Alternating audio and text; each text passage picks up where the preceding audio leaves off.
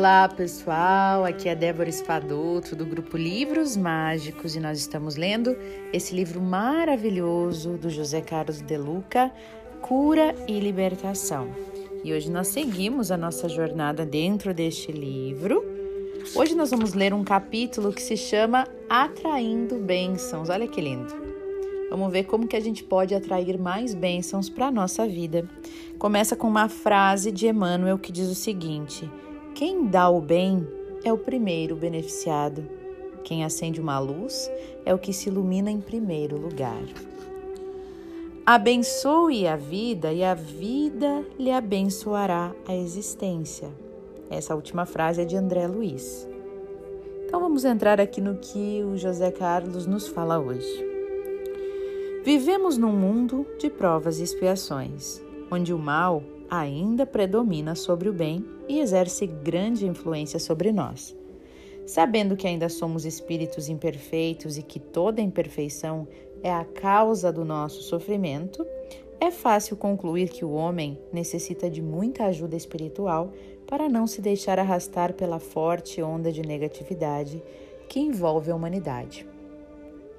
O mal ronda os nossos passos, hora e minuto. É o mal que vem dos pensamentos desequilibrados de milhares de pessoas, os quais se agregam por afinidade a nós, quando os nossos pensamentos também entram nas faixas do desequilíbrio.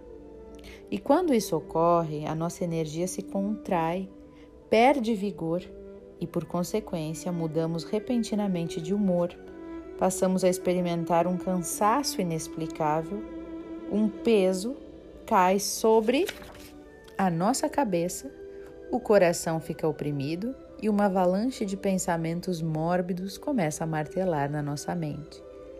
É claro que ninguém é vítima inocente desse processo, pois o contágio de pensamentos nocivos somente ocorre a partir de algum ponto de afinidade destes com os nossos pensamentos negativos.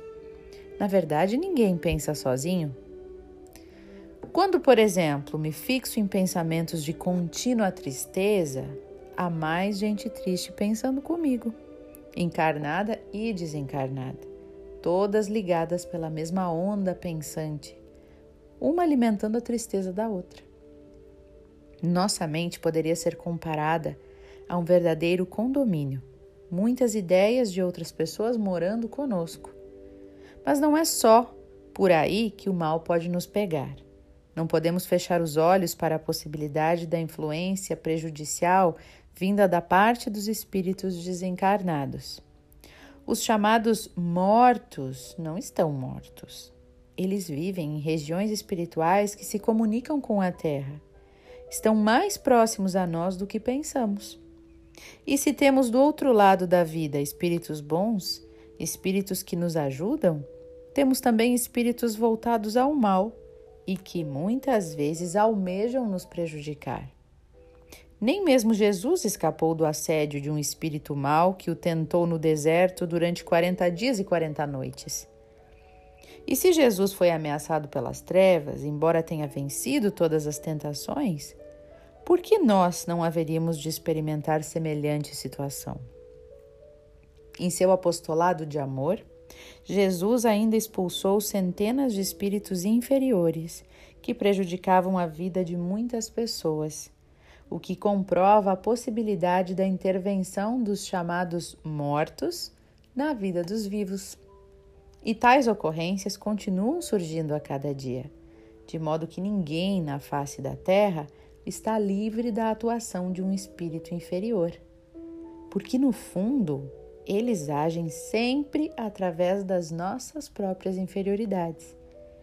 Ninguém sofre o assédio de uma obsessão sem ter algum ponto de afinidade com o obsessor. E é por isso que o homem carece de muita proteção espiritual para não ser tragado pelas ondas avassaladoras do mal do mal que começou dentro de si mesmo e retornou a ele em forma de problemas dos mais variados, como doenças, conflitos íntimos familiares, dificuldades financeiras, acidentes, perturbações espirituais. Muita, muito oportuna é a lição de Hermínio Miranda. Olha o que ele diz. Quando se pratica o mal, assina-se uma promissória em branco, sem data de vencimento. Um dia chega a lei e diz: Aqui está a sua dívida. Como fugir dela? Está lá a sua assinatura? Quando se fala em proteção espiritual, não queremos apenas nos referir àquela que se busca nos, nos tempos religiosos através do socorro dos espíritos bons que atendem em nome de Deus. Precisamos de apoio espiritual, sim, precisamos de ajuda externa para nos erguer de nossas quedas. No entanto, não podemos esquecer que a melhor proteção espiritual que o homem confere a si mesmo se dá através dos próprios atos. Quando age de acordo com as leis divinas, o homem naturalmente se desprotege quando entra em atrito com essas leis. O processo de cura e libertação demanda muitas vezes a atuação direta dos espíritos superiores em nosso favor. No entanto, jamais dispensará a reformulação daquelas nossas atitudes que estejam afrontando os códigos divinos. Recordemos as palavras de Jesus ditas a um homem que havia acabado de curar. Ele disse assim: Veja que está curado. Não voltes a pecar, para que não te aconteça coisa pior. Antena de bênção ou maldição? O mal que veio de fora sintonizou com o mal que ainda grita dentro de nós. Você está se deparando com esse conceito em várias páginas desse livro. E o meu propósito é o de que fiquemos conscientes desse mecanismo, porque sempre queremos culpar os outros pelos nossos problemas, o que reduz por completo as nossas chances de cura e libertação. Somente se cura quem acredita que deixou germinar dentro de si as causas da doença. Somente se liberta quem assume que se permitiu ficar preso às garras do mal. Somos como uma antena que a todo instante está captando situações positivas ou negativas em nossa vida. Tudo a depender de que maneira a antena está posicionada. Esse livro está propondo que você mude a posição da sua antena. Tire-a da sintonia do mal e coloque na posição do bem. Assim agindo, o mal vai desaparecendo e somente as, boas, as bênçãos vão surgindo. É uma coisa muito simples, embora dê trabalho. Nós estamos há séculos com a antena instalada na posição errada e agora precisamos subir no telhado da mente e mudar a direção da nossa vida. Se não fizermos essa mudança, o mal continuará a nos envolver. O mal não pode encontrar mais espaço em meus pensamentos, palavras e atitudes. Eu preciso instalar a antena do bem no telhado da minha vida. E essa mudança de antena exige esforço diário, perseverante, vontade firme. Porém, seus resultados são altamente compensadores. Com a antena do bem, muita coisa boa vai surgir na programação da sua vida. Ok, e como instalar essa antena do bem? Você deve estar se perguntando, né? O ensinamento espiritual revela que a melhor forma de ter uma existência abençoada é abençoar a própria vida. Ninguém é abençoado sem antes abençoar. Ninguém recolhe o bem sem o plantar. Abençoar é desejar e promover o bem. Quando abençoo alguém, eu estou dando, doando o bem para esta pessoa. Eu estou lhe dando uma bênção.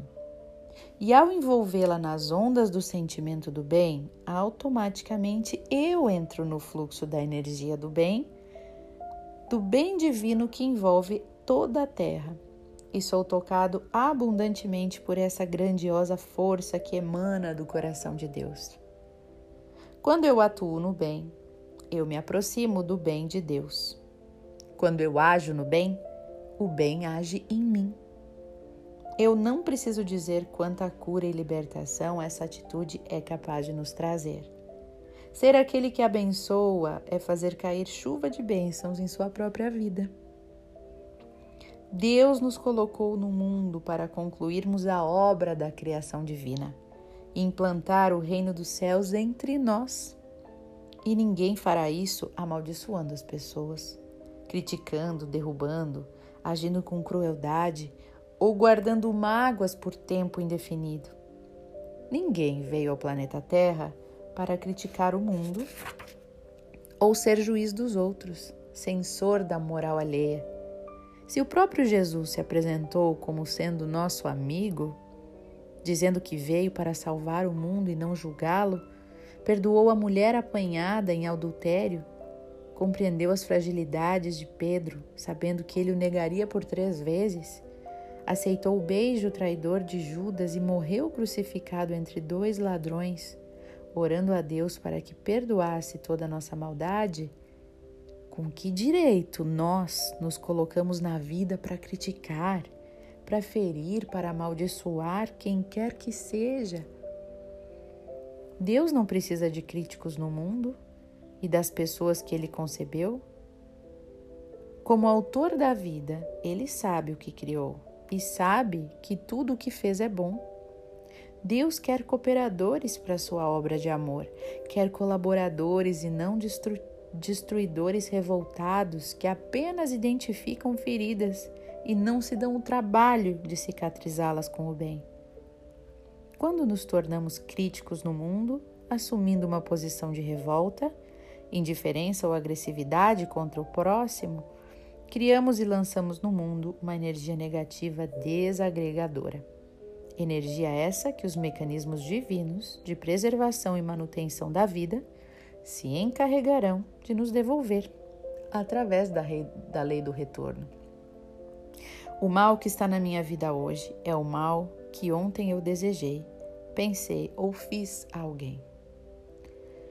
Todo bem e todo mal sempre retornam à fonte de onde partiram. O mal de hoje é o mal de ontem que voltou abençoar para ser abençoado. É claro que podemos pedir uma bênção a terceiros. Antigamente era muito comum os filhos pedirem a bênção aos pais. E hoje ainda muitos católicos suplicam a bênção do sacerdote.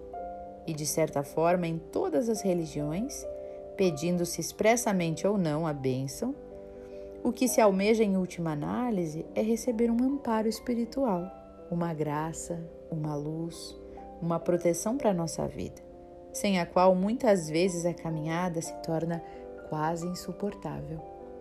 Mas André Luiz fala de uma bênção especial, porque é uma bênção gerada pela própria pessoa necessitada, a partir do instante em que ela mesma passa a ter uma atitude positiva de abençoar tudo aquilo que a cerca.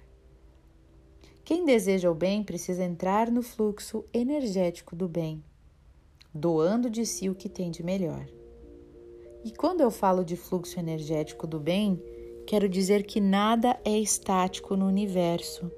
Isto é, a energia divina está em constante circulação e somente passa por onde os canais do bem estão abertos. Se eu me fecho para o bem, o bem não tem como passar por mim. Quando eu abençoo, abençoo alguém por palavras, pensamentos ou outras formas mais concretas de apoio, eu faço isso com sinceridade e prazer. E estou abrindo portas da minha vida para a energia divina circular, trazendo-me abundantemente tudo aquilo que eu estiver necessitando.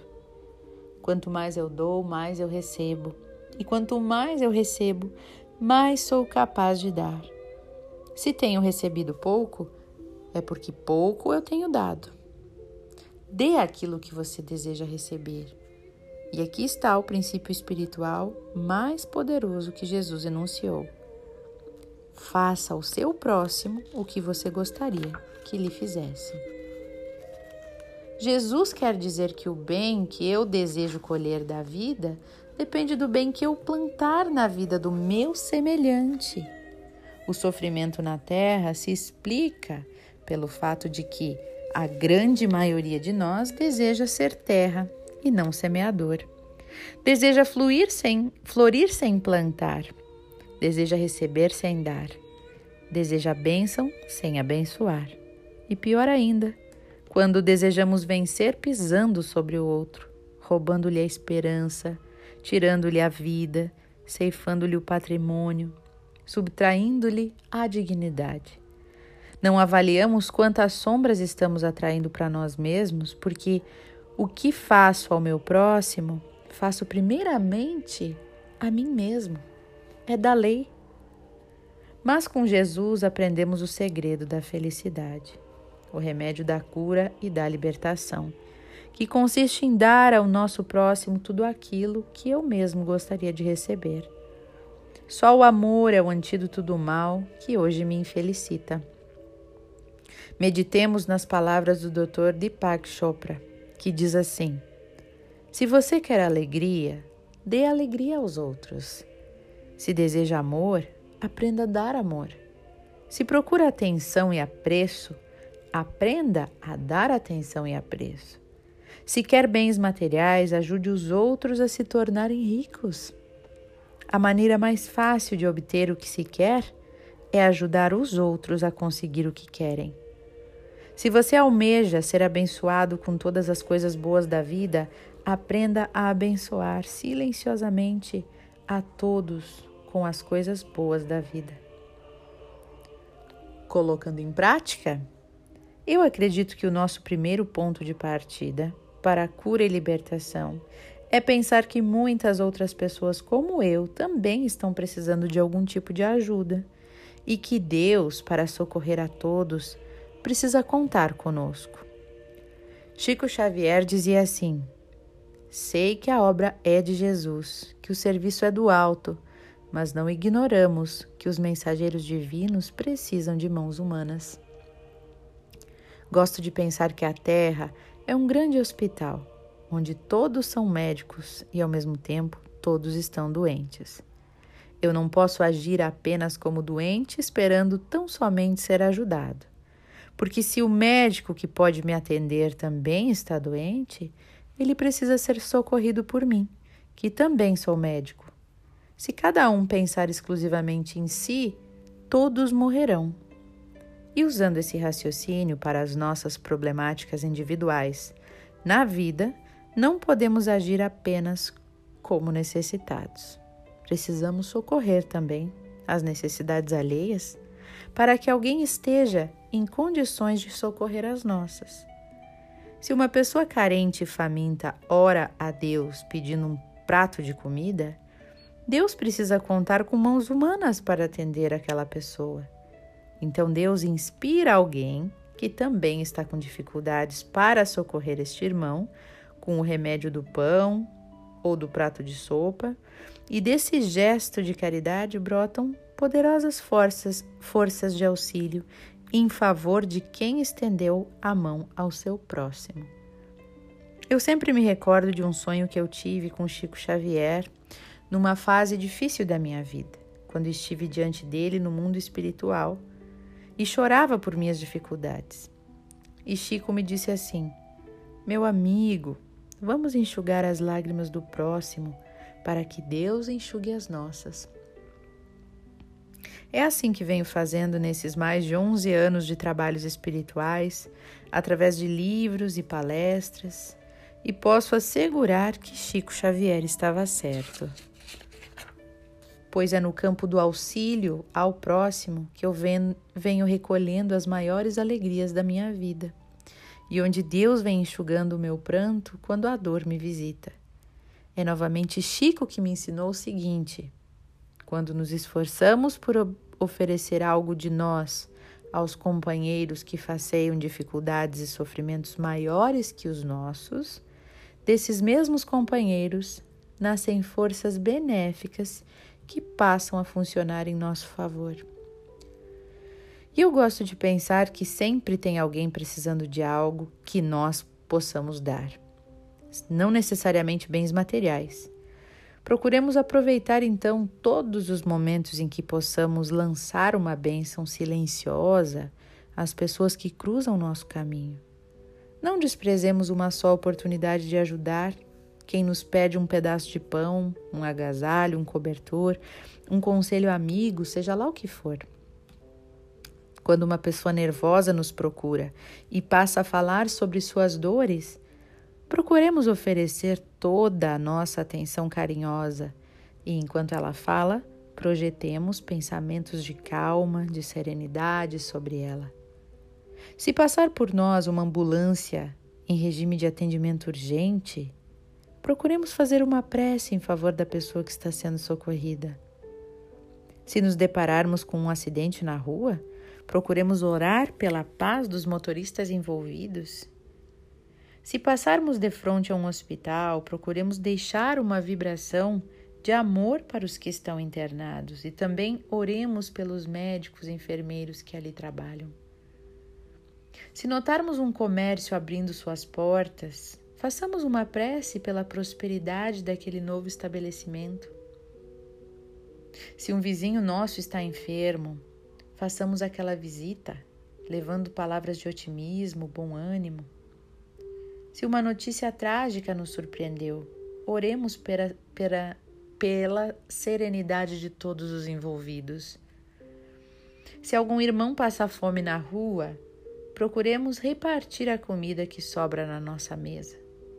Se alguém nos provoca com a injúria, oferecemos a ele a caridade do nosso perdão. Sigamos o conselho de Madre Teresa de Calcutá. Não devemos permitir que alguém saia da nossa presença sem se sentir melhor e mais feliz. Essa é a bênção mais poderosa que alguém poderia alcançar e está acessível a cada um de nós, pertinho das nossas mãos agora mesmo. Continuemos pedindo a Deus as bênçãos de que carecemos, mas não nos esqueçamos também de que Deus nos deu o poder de abençoar a nós mesmos através da bênção da caridade que fizermos aos outros. E é assim, pessoal, que se encerra esse lindo áudio do, desse, desse livro incrível, Cura e Libertação, que tanto está nos ensinando. Eu sei que os áudios estão longos, mas eles estão tão ricos, tão lindos, né? E que a gente possa realmente verificar hoje dentro de nós o que, que nos falta. O que está faltando? Você está se sentindo deixado de lado, carente, falta um amor, falta, falta se sentir amado? Então faça essa reflexão. Será que você está amando o suficiente, dando amor o suficiente? Se está te faltando dinheiro, né? Será que você está auxiliando as pessoas que estão precisando de dinheiro com o pouco que você tem, ou com conhecimento, ou dando alguma coisa, doando algo para você também receber? Façamos essa reflexão interior. Será que aquilo que nos falta estamos dando, doando o suficiente? E agora vamos fazer a nossa oração em agradecimento a esse querido José Carlos de Luca, nosso autor aqui, que ele receba todas as bênçãos de Jesus na sua vida, na sua família, por compartilhar conosco tantas palavras lindas. E pedimos também a bênção dos céus para as nossas vidas e nossas famílias. Santo anjo do Senhor, meu zeloso e guardador, se a ti me confiou a piedade divina, sempre me rege, me guarde, me governe, ilumine. Amém.